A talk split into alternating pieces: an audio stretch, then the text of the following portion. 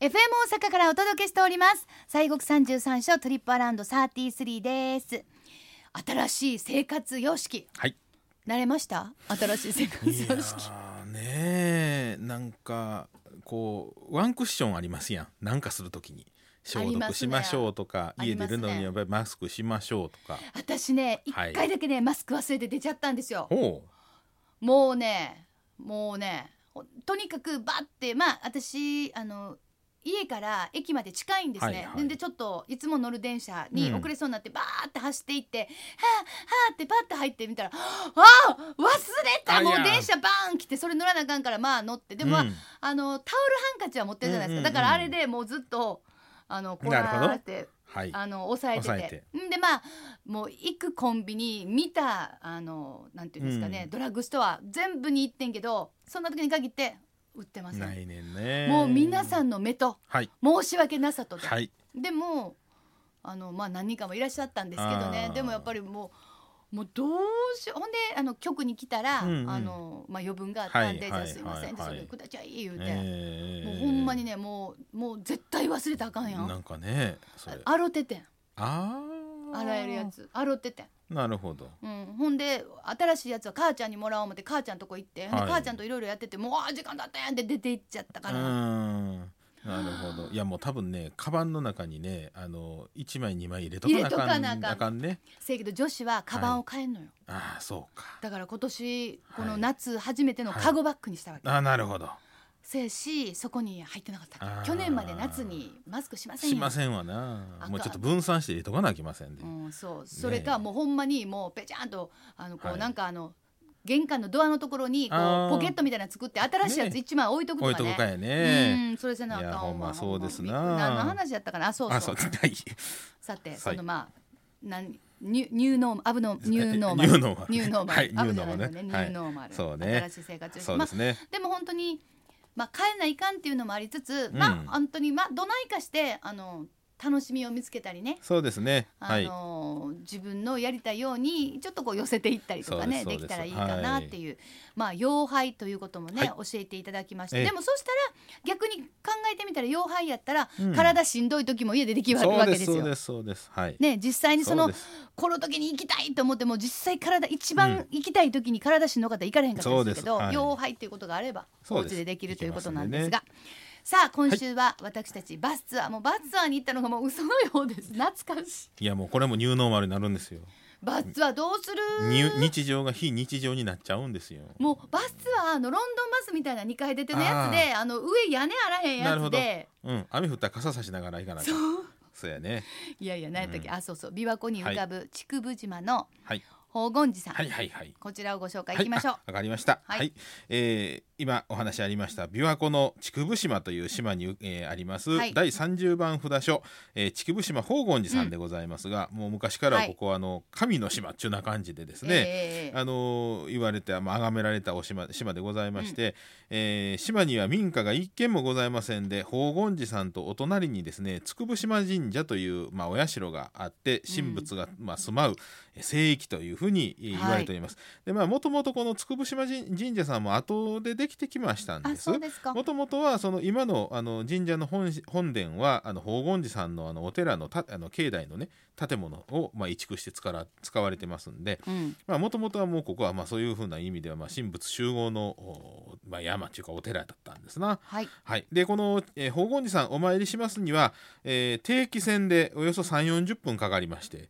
であの次この来た船に帰りますから島の滞在時間は70分から85分ぐらいという、まあ、とこなんです。はいですからあの、まあ、船をおい一せいい一一ダイヤ分うん後にずらすと、まあ、もうちょっとありますけどそれこはそい何時間になっちゃいますから、そうですね、まあ、その辺はお時間の都合でございますまああのねなんかついたとこになんか茶店みたいなのありましたけどねあります今ねどうでしょうやってはりますかねどうでしょうねだようんはい、でまあ効率よいお参りが、えー、せなあかんかうなんちゅうなところなんでごまざあいますでが、も私らバスツアー行かせてもらった時は、はいあの貸し切り船でしたそうですねほんで、かはい個性の方から入りそうまでしたけれども、はい気持ちよかったですよいいですまねたお天気がもう最高に良かったんでね最高でしたねあの時は本当にもうね、はい気持ちは良かったんですがそうですさあそれではその宝厳寺さんの歴史についてね、教えてください、えー奈良時代の724年に、えー聖武天皇さんの枕元にですね、うんえー夢枕に立たれましたあー天照大神さんがねお告げがこうありましてそれはをい元に行基さんが、えー弁天さん弁天弁財天ですねを祀るお堂をお作られたというのが、まあ、スタートでございましてね、はい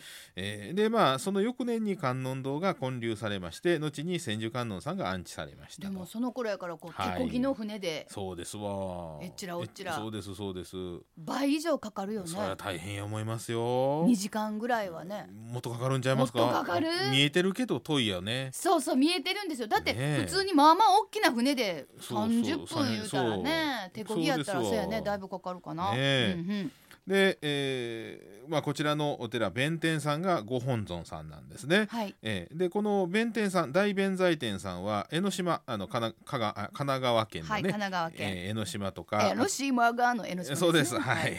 あとあの秋の宮島ねはいはい、はい宮島が、がねええないけどねないけど、はいの並ぶこの、まあ、日本三弁財天の一つと言われておりまして、出ね、ました三三三ですわやっぱり三でございます、 は い、懐かしい一二三ありましたね三はいあったあったで秘仏でございまして60年に1回ご会長なんですよ。あー60年えに一回ー次まあ回、そんなはい一人でなん二回見れたらすごいね、まあそうやね、うんまあそうそういうことやね。自力で二回ってすごいよねそうね自力で二回でもはい連れて行ってもうてっていう子供の時とかあるかもしれんけど、で次回はね2037年。あうん。頑張って生きときたいなあと17年。 17年大丈夫やろこれ17年やしどねうやろうかうん、まあね。みたいな細名護を頑張って。うん細名護頑張りましょう、でまあ、天皇さんの行幸とかですね伝行大師さん弘法大師さんもこの島に来られて修行をされたりとかあの豊臣秀吉公も大変こう深いあのご縁のあるお札所ということでございまうす。んね、はい立派なところでございます、さあそしてお札所のご本尊は、はいつまりまあ観音さんそとういでうこすとねなんですがどのような、はい、えー千手観音さんでございまして観音堂におられますでこちらも60年に1回の、まあ、秘仏でございまして次回はその同じく2037年はのいご会長ということでございます、で、えー観音堂は隣の筑部島神社のお神社と渡り廊下でつながっておりましてね渡り廊下、えーこれもまあ神仏集合の名残でございますけれどもあの、まあ、明治えーに入りまして神仏分離令とか廃仏希釈っていうのがありまして、まあ、いわゆる仏教弾圧があったわけでございまして、でこの宝厳寺も,、まあ、もう廃寺寸前にまでまあ行ったんですけれども、まあ、なんとかあの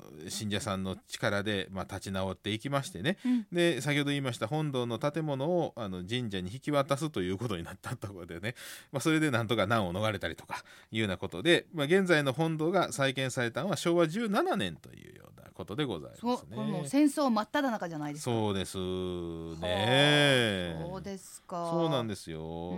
でもこの神仏分離令はい廃仏希釈はだからもうもうあれですよねだからもうそのお寺を、ね、お寺はもういりませんみたいなそうだからこれねあのそうそうそうだから、えー清水もお達中が潰されたりとかねでこでこの時にね日本の仏像がね、えー海外に流出したりねしてるんですよいよいよ海外のなんかアメリカの博物館とかなんとかにもいろんな絵のんとか、、うんうんうんあれはいはねい第二次世界大戦の後にあの出てしまったやつとかねこの時期に出てしまったやつとかね、いろんなあるんですけうあどだからもうね。国があれですよねその時はそうなんです政府がもう神道で一本やりでいきましょうみたいそなうこれでまとめていこうみたいなそうなんですこれねあーで実はねお寺以外にもね神社にも影響あったんですよ。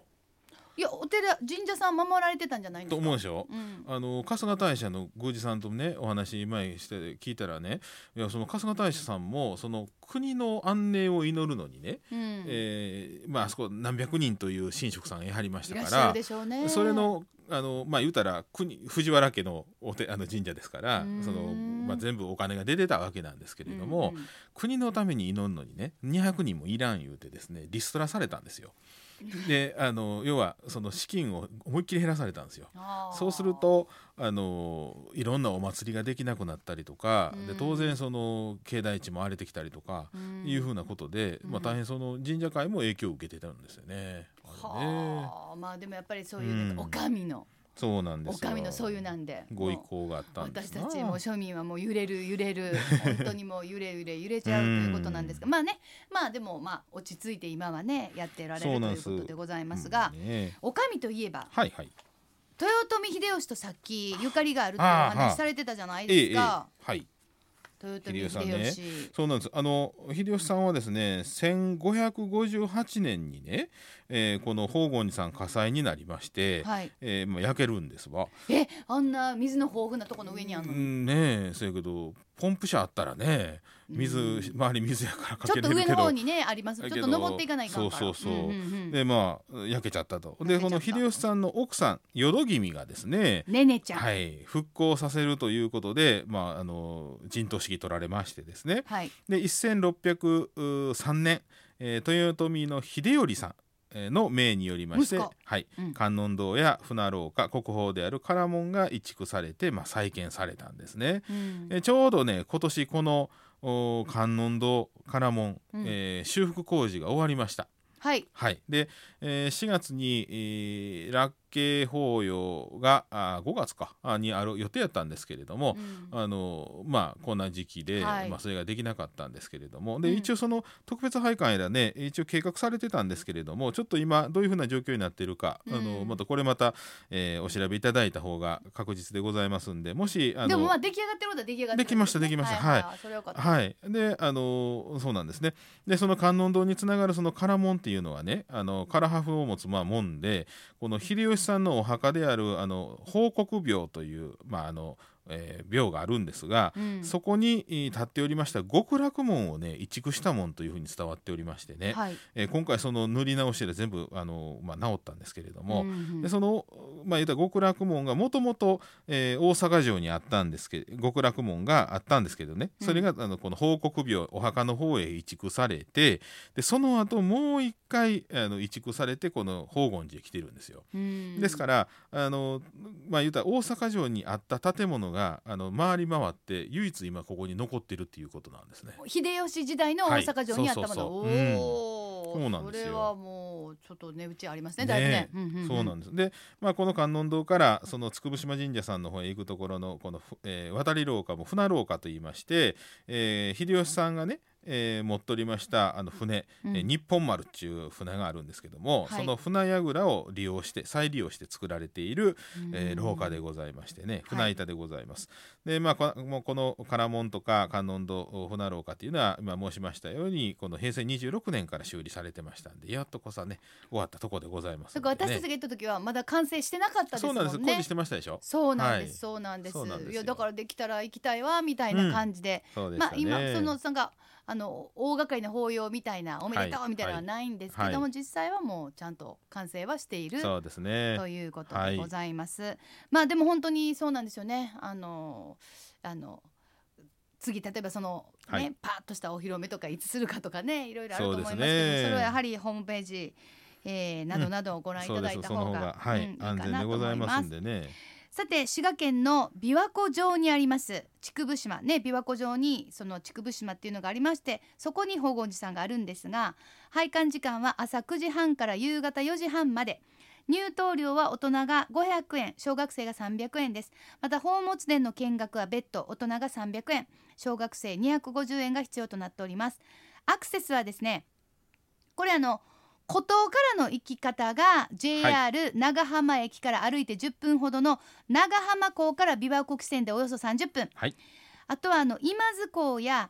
彦根港からも定期船が運航されております私たちはだから近江今津の方そうでからす行ねったってことはでいすねそうですねなので、えっと、長浜と彦根これは、えー、古島でございますはいそして湖西だと近江今津ですねこの3つの港から定期船が運航されておりますで乗船料は大人3000円前後ですなおまあ琵琶湖上ということで大雨や強風など荒天時は欠航となりますのでご了承よろしくお願いいたします、そうですね霧とかね結構あるんで、でもまあその天気のいろいろもあってでもその条件があのクリアして、行けた時の喜びはそうでねしたね私らほんまにそうでしたんでバスツアーの時も大雨降りましたけどそうなんです船乗る時はスカッとスカッと晴れて青空がもうファーって広がって、そうでしたねもう本当にもうね綺麗でしたねそう私らもう善人ばっかりやん善人本当ね本当善男善女がそうでねす、そうもうですのんたわ言うてもほうんまほんま自画自賛してましたけれども、さあそれではは森さん、今週もご神言でございます、はいあ承知いたしましたお願いいたしますい、えーこちらもあの千手観音さんでございますんで、オンバザラタラマキリクということでございます、はいお願いいた先し週覚えたりたりましたね、はいオンバザラタラマキリはいさようでございますはいそうですはいはい、それではオンバザラタラマキリクオンバザラタラマキリクオンバザラタラマキリクオンバザラタラマキリクオンバザラタラマキリクオンバザラタラマキリクああーりがとうごあざりいがとうごまざいますすいやでもやっぱり本当にこう三回唱えるとこう落ち着くっていうか、 えなんか本当にちょっと私自分がグレードアップしたような気持ちに、 ね、とちょっとした勘違いになりますがえいやいやいやさあ今週は西国三十三所第三十番のお札書竹生島の宝厳寺さんをご紹介しました